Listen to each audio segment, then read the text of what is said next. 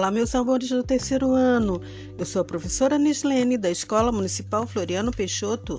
Sejam todos muito bem-vindos à nossa aula número 28 de matemática.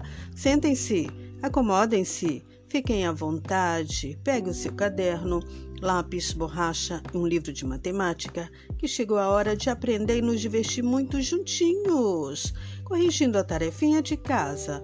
A tarefinha de casa pedi para vocês medirem aí algo com mais de um metro, que seria a altura da mamãe, a altura da porta e outros que você deve, vocês devem ter medido aí.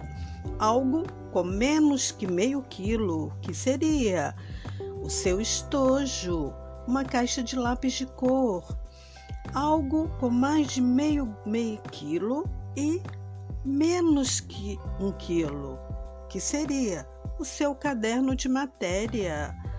De todas as matérias, pesa menos que um quilo. Um objeto que tem a maior capacidade possível no seu interior seria o que? Seria a caixa d'água. O assunto da nossa aula de hoje: medidas de tempo. Vamos então um pouco de história de medidas do tempo. Antigamente não existia o relógio nem o calendário, então como as pessoas sabiam as horas, os dias e os anos? Os primeiros seres humanos que sentiram a necessidade de medir o tempo usavam maneiras diferentes das usadas atualmente. A humanidade desenvolveu várias formas de registrar a passagem do tempo. Eles observavam, por exemplo, a posição do Sol, a posição e o tamanho da sombra que uma vareta fazia no chão. Observavam também as mudanças da Lua. Aos poucos, a humanidade foi criando outros instrumentos para medir o tempo, como o relógio de areia, que se chama, chama ampulheta, e o relógio de sol. Hoje, com as novas tecnologias, temos diversos tipos de relógio e de calendário que nos informam a medida de tempo exata, com precisão. Mas por que medimos o tempo? Medimos o tempo para determinar a duração de nossos momentos, hora, minutos, segundos, dias, semanas, meses e anos. Pegue um relógio e observe-o. O relógio pode registrar as horas, minutos e segundos. Com o calendário, podemos entender o que é dia, semana, mês e ano, que também são medidas de tempo. Então, vamos pe pegar o calendário e verificar os dias da semana, o mês e o ano. Perceberam qual mês nós estamos? Observe aí no calendário. Estamos no mês de setembro e o ano 2020. Quando falamos em medidas de tempo, a primeira coisa que a gente lembra é da hora. Lembramos também que 24 horas formam um dia. Dia também é uma medida de tempo. Um dia é o tempo que a Terra gasta para dar uma volta em torno dela mesma.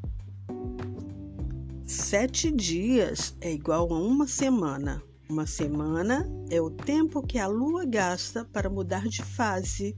E as fases da Lua são lua nova, crescente, cheia e minguante. Mas isso vocês vão estudar melhor em geografia. E se você quiser de outra maneira e juntar 31 dias, você terá um mês. 31 dias é igual a um mês. 12 meses é igual a um ano. Um ano, que é o tempo que a Terra gasta para dar uma volta no Sol. Se você agrupar, juntar dois meses, teremos um bimestre, três meses, um trimestre, seis meses, um semestre. Se falarmos em longo período de tempo, em anos, dez anos, uma década, cem anos, um século, mil anos, um milênio. Perceberam que há diversas outras formas de medirmos o tempo? Como tarefinha de casa, vamos construir um relógio de sol, fazendo um semicírculo em uma cartolina e dividindo em 12 partes iguais. Marque os horários de 6 a 18 horas e cole uma arte no centro do semicírculo. Depois, escolha uma hora exata para posicionar o relógio em um local em que bata sol. Vocês vão perceber a mudança da sombra que, vão, que a vareta vai fazer nesse seu relógio de sol. Vocês vão marcar aí no, no relógio de sol qual a sombra que ele fez. Se não entenderam, coloque um X colorido no assunto para perguntar à professora quando retornarmos às aulas. Até a próxima aula. Beijo, beijo, beijo.